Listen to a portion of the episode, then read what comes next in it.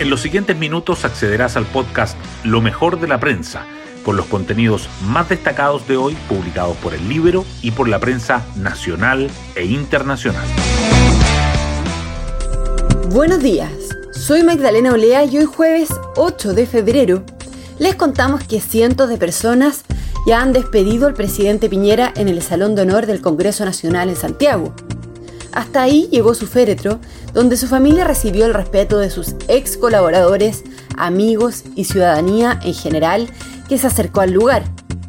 La jornada cerró con la guardia de honor que le hicieron los ministros del gobierno del presidente Boric, Carolina Toá, Mario Marcela, Alberto Van Claveren, Camila Vallejo, Luis Cordero y Antonia Orellana.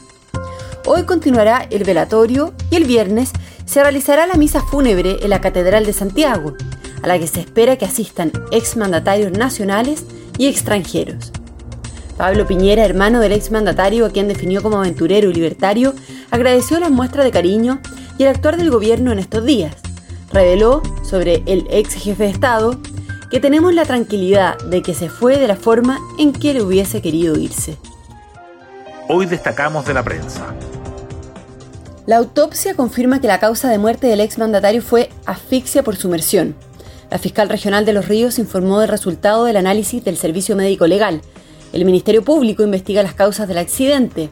Espera reflotar la aeronave y hacer un peritaje en seco, que sería clave para determinar por qué capotó en el lago Ranco. Ricardo González, el buzo de bomberos que rescató el cuerpo, dio su testimonio. Estaba libre, sin cinturón, a un costado del helicóptero, dijo. Murió en su ley, en la forma en que le habría gustado morir, dice Pablo Piñera, hermano del expresidente, quien habla de su legado. Exmandatarios internacionales y políticos chilenos también dieron sus impresiones sobre Piñera, al igual que ex colaboradores del mundo privado y en sus mandatos, incluyendo a quienes lideraron el rescate de los 33 mineros. En los incendios en Valparaíso confirman la hipótesis de intencionalidad. Peritajes ordenados por la Fiscalía en el sector Las Tablas del lago Peñuelas, donde se iniciaron las llamas, detectaron la presencia de acelerantes como benzina y parafina. Mientras tanto, Bomberos da por superada la emergencia tras la extinción del fuego y comienza la entrega de ayuda internacional.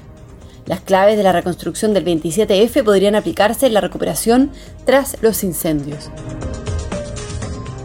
El invierno altiplánico se activa y ya deja estragos en las regiones del extremo norte del país. Las lluvias de los últimos días han provocado la activación de quebradas y crecidas de ríos, dejando en malas condiciones las vías. Esa fue la causa del volcamiento de un bus que causó 42 heridos ayer. La Dirección Meteorológica mantiene activa una alerta temprana entre Arica y Atacama. Las listas de espera en los hospitales siguen a la alza aunque los tiempos se reducen. El número de pacientes que aguarda por consultas de especialistas e intervenciones quirúrgicas aumentó durante el último año. En tanto, el tiempo que aguardan disminuyó de 260 a 240 días en el primer caso y de 289 a 259 en el segundo. Las exportaciones parten el año al alza gracias a la minería. Los envíos de bienes al exterior rompieron la seguidilla de nueve meses de bajas y subieron 2,7% en enero.